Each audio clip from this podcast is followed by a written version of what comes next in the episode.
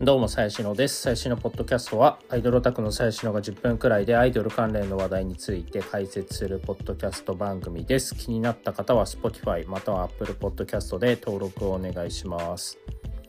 はい、えー、ということで、あの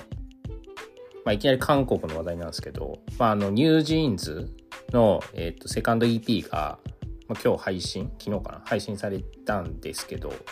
まあ、これがめちゃめちゃいいっていうあの話で、えっ、ー、と、まあ、6曲入りなんですけど、あの、ニュージーンズっていう表、まあ、そのグループ名を冠した曲と、まあ、スーパーシャイ。で、えっ、ー、と、今日 PV が解禁になった ETA と、昨日 PV が解禁になった Cool With You と、まあ、あと2曲くらい入ってるんですけど、まあ、どれもいいなと思っていて、まあ、なんか、いきなり、なんで K-POP の話やねんっていう感じなんですけど。あのまあねニュージーンズは割とまあ出た当初からやっぱめちゃめちゃいいなと思ってて。やっぱそのなんだろうな。まあ最近当然その K-POP いっぱいねグループあるし日本でも有名なところあるんですけどあのなんだろうな。イブとかイブじゃねえや。アイブとかえっ、ー、となんルセラとかまあなんかとにかくまあたくさん出てきてるわけなんですけどなんか最近だからあんまいまいちその女性の K-POP アイドルがあんまりその刺さってなかったんですけど要はニュージーンズはやっぱねおじさんにも刺さる要素がなぜかあるなと。どこが刺さってんのかちょっとわかんないですけどやっぱおじさんもなんか NewJeans聴きたくなっちゃうみたいなところあってやっぱすげえなって思ってますやっぱね、なんかルセラとか IVE は、なんだかんだこう今までのアイドルの、まあアイドルというか K-POP アイドル、まあそうですね、わかんないけど、まあ、 TWICE 以降とか、まあその辺の、まあ流れを汲んでるっちゃ汲んでるかなみたいな思うんですけど、やっぱ NewJeansやっぱ出てきた時結構衝撃だったというか、まあやっぱコンセプトがね、あの、なんていうんですか、その、ここ数年の K-POP って、まあ、その、ビジュアル的にも、なんていうか派手めというか、まあ結構こう PV とか見てもね、原色を使ったような感じの、ちょっとね、お腹いっぱいになっちゃう感じだったんですけど、まあニュージーンズはもう全然そんなことなくて、もう、なんだったらラフな格好で出てきてみたいな。まあこの辺はね、もういろんな人が語ってるんで別に改めて語んないですけど、あの、まあそういう見た目とかもね、まあ、いわゆるその Y2K っていうその2000年代のファッションみたいな、まあ、ところも含めて、まあでもやっぱね、一番はやっぱ曲がめっちゃいいなって思ってて、めちゃめちゃ聴いてましたけど、もう今回のアルバムめちゃめちゃいいなと思って、すげえ聴いてますっていう。あ、で、まあその、なんだろうな。やっぱニュージーンズ、まあ当たり前ですよ。めちゃめちゃ売れてるんですけど、あのー、まあちょっと前にね、そのゼロっていう、あの、コカ・コーラタイアップで曲出したんですよ。で、まあその当然、まあ、ね、ある程度こうヒットはしたんですけど、で、今回も、えっ、ー、と、クル With You っていう曲じゃないや、嘘嘘。えっ、ー、と、なんだっけ、なんだっけ、なんだっけ、なんだっけ。えー、あ、ETA か。ETA って曲が、あの、アップルのまあ、スポンサードがついてるっていう。あの、ETA の PV は iPhone14 Pro で全部撮られていて、えっと、まあ、YouTube 見てもらえば分かるんですけど、まあ、Apple が協賛してる、協賛っていうか、まあ、Apple が、えっと、スポンサーでやってる、あの、感じなんですよね。で、やっぱり、その、アイドルの売れ方みたいなところで言うと、やっぱね、まあ、無理なんですけど、まあ、その ニュージーンズみたいになるのはもうほぼまあ本当一握りなんですけどそのね、その企業からタイアップでお仕事をもらうっていうのが一番健全だよなってこう改めて思いましたね。で結局ねそのまあ日本の地下アイドルと比べてしょうがないんですけどその客からお金をこう一回一回毎回毎回もらうっていうのは全然そのなんだろう継続性がないというか疲弊するんですよね、どっちも。オタクはオタクで、やっぱそのつぎ込むのはいいんだけど、その体力続かないじゃないですか、なかなか。で、アイドルもやっぱりそのオタクが、その接触に直接お金払うみたいなのって、要は立場的にどうしてもオタクが立場上になっちゃうからやっぱアイドルも病んじゃうみたいなね、まあ、あるから全然継続性というか持続性ないなと思っててでまあ NewJeans みたいになるのは不可能なんですけどあのやっぱアップルとコカ・コーラっていうもういわゆるそのもう超グローバル企業。でも 2C のコンシューマー向けのもう二大王者みたいなとこあるじゃないですか。そのコカ・コーラとアップルからタイアップを依頼されるっていうところ自体がもうえぐいじゃないですかまず。いくらお金動いてんねんっていう話なわけですよ。やまあもちろん彼女たちはもうその音楽自体でももう全然食っていけるっていうか食っていけるところじゃなくてまあ超ヒットしてるんですけどえー、っとまあそのライブとかもねまあちょっとなんかどれくらいの頻度でライブしてるとかあんま知らないですけど、まあライブとかももちろんやってるんですけど、まあそのメディアに活動しながら、えー、そのタイアップをもらうと。で、ちゃんとそこで、このミンヒジンってね、プロデューサーミンヒジンって言うんですけど、あの、まあ彼女がまあとにかくすごい、あの女性なんですけど、もともとこう SM エンターテインメントで働いてて、でその後 Big Hit ってあの BTS の事務所に移ってるんですけど、まあ、とんでもないプロデューサーなんですけど、まあ、その人が作り上げるこう世界観というかクリエイティブというかがまあ素晴らしいので、まあ、アップルみたいなそのデザインにうるさい会社とかコカ・コーラみたいなマーケティングのクリエイティブにめちゃめちゃこだわってるような会社がこぞってこう NewJeansを使う、まあ、もちろんそのねあの K-POP のというかこの今の時代のアイコンとしてまあ NewJeansが存在してるんで、まあ、それはその知名度を生かしたいっていうのは当然あるんですけどやっぱりこの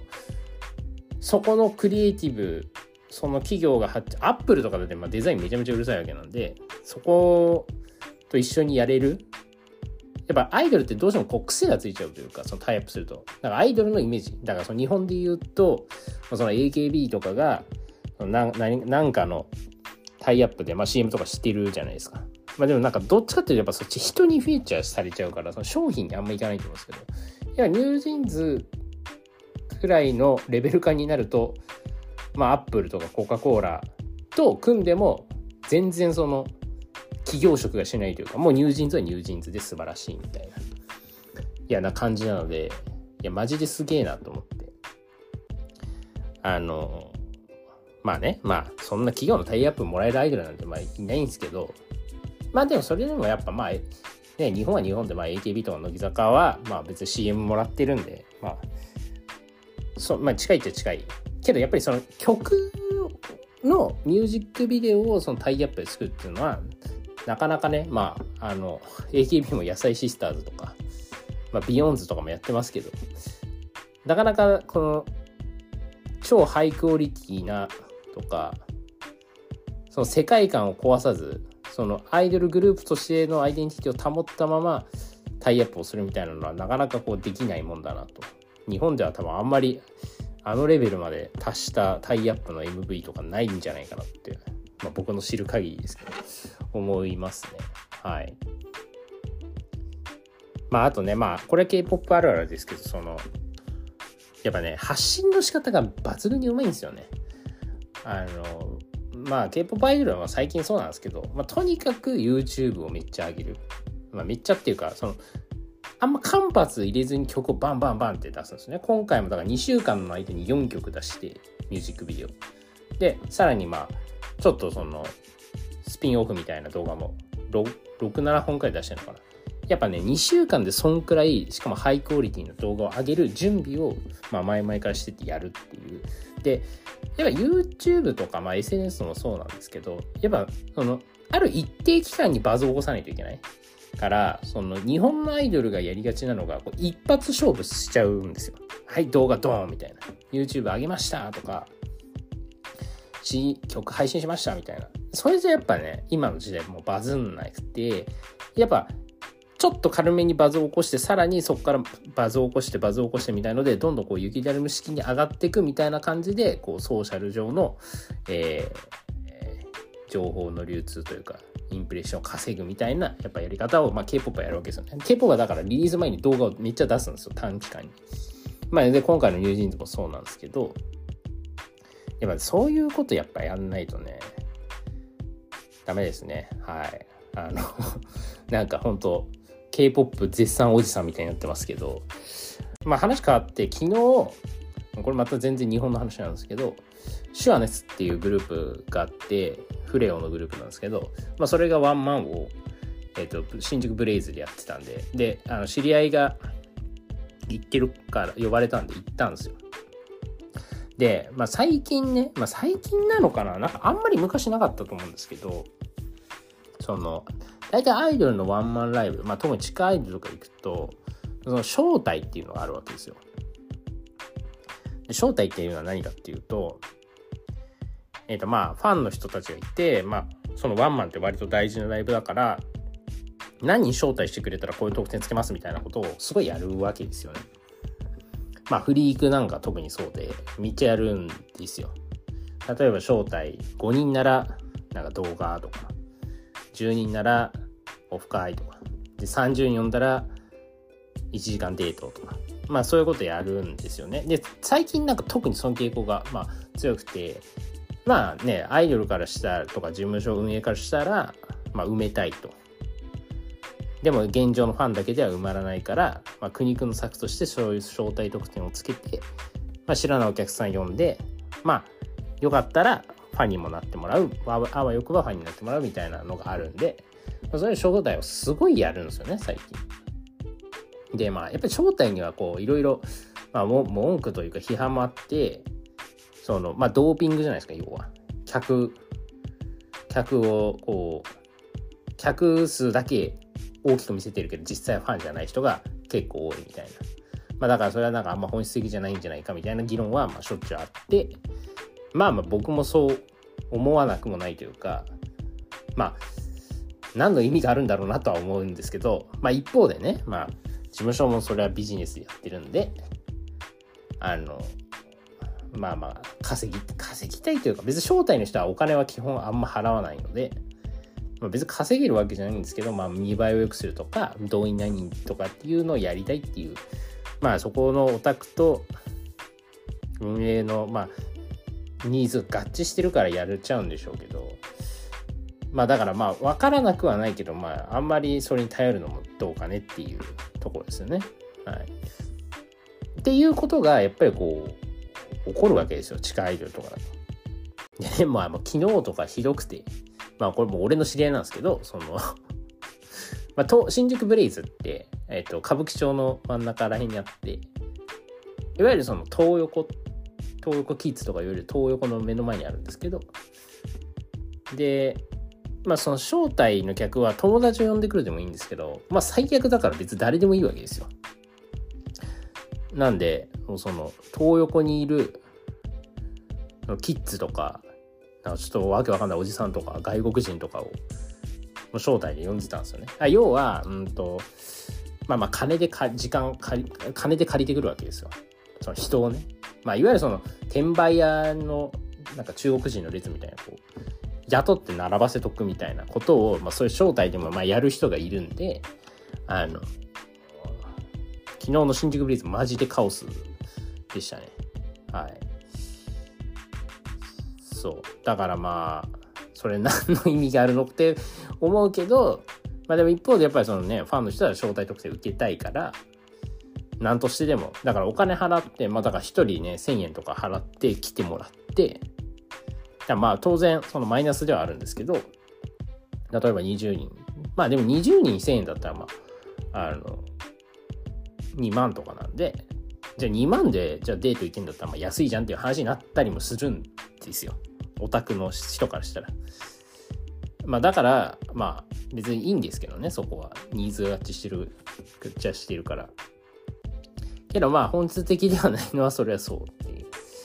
うやっぱりその接触商法みたいな、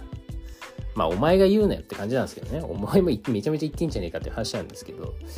まあやっぱり健全じゃないなって改めて思いましたね。その、まあ AKB とかもなんだかんだライブあるけど、別にその劇場のライブの後で接触とかないじゃないですか。お見送りくらいで。全体でこう流しでやるくらいじゃないですか。まあ、それくらいでいいと思うんですよね、本当は。で、まあ、たまに3ヶ月に1回くらい、そういう接触の場がある、まあ、いわゆるその、AKB とかの握手会だし、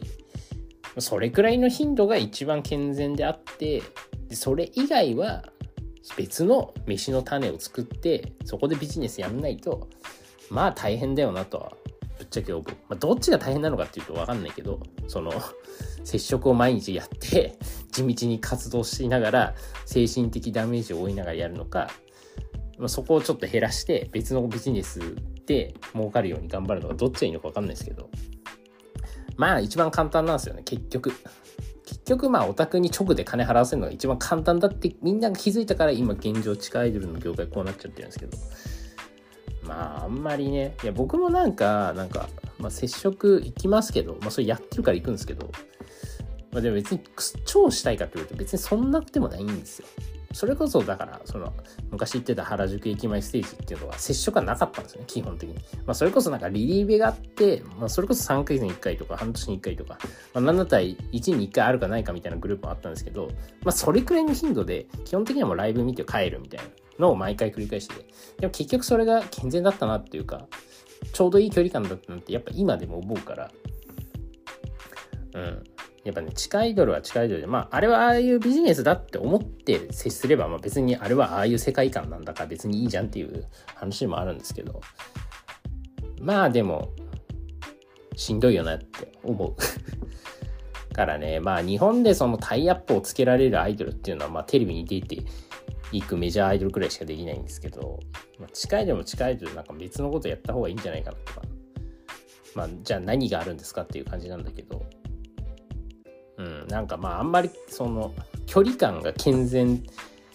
じゃないなとか、まあ、思う個人的には、まあ、健全とは何かっていう話もあるんだけど、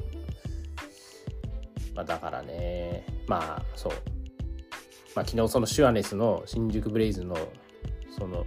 招待客で溢れもう、いや、風呂入んないんですよ。みんなが招待しすぎて、で、しかもなんか途中で帰っちゃダメみたいな。招待客は最後までいてくださじゃないと、その招待客としてカウントしないみたいな変な謎ルールを作ったがゆえに、人が入れないくらい、フロアに入れないくらい集まっちゃってて、なんか、全然健全じゃないなって思ったし、で、一方で今日ね、 NewJeansのこう YouTube とか見てて、ガンガンアップルのタイアップとかついとるやんみたいな。まあ、 NewJeansと日本の地下アイドルを比べる方がどうかしてるよっていう話かなのかもしれないんですけど、まあ、そんなことを思いましたという話でございます。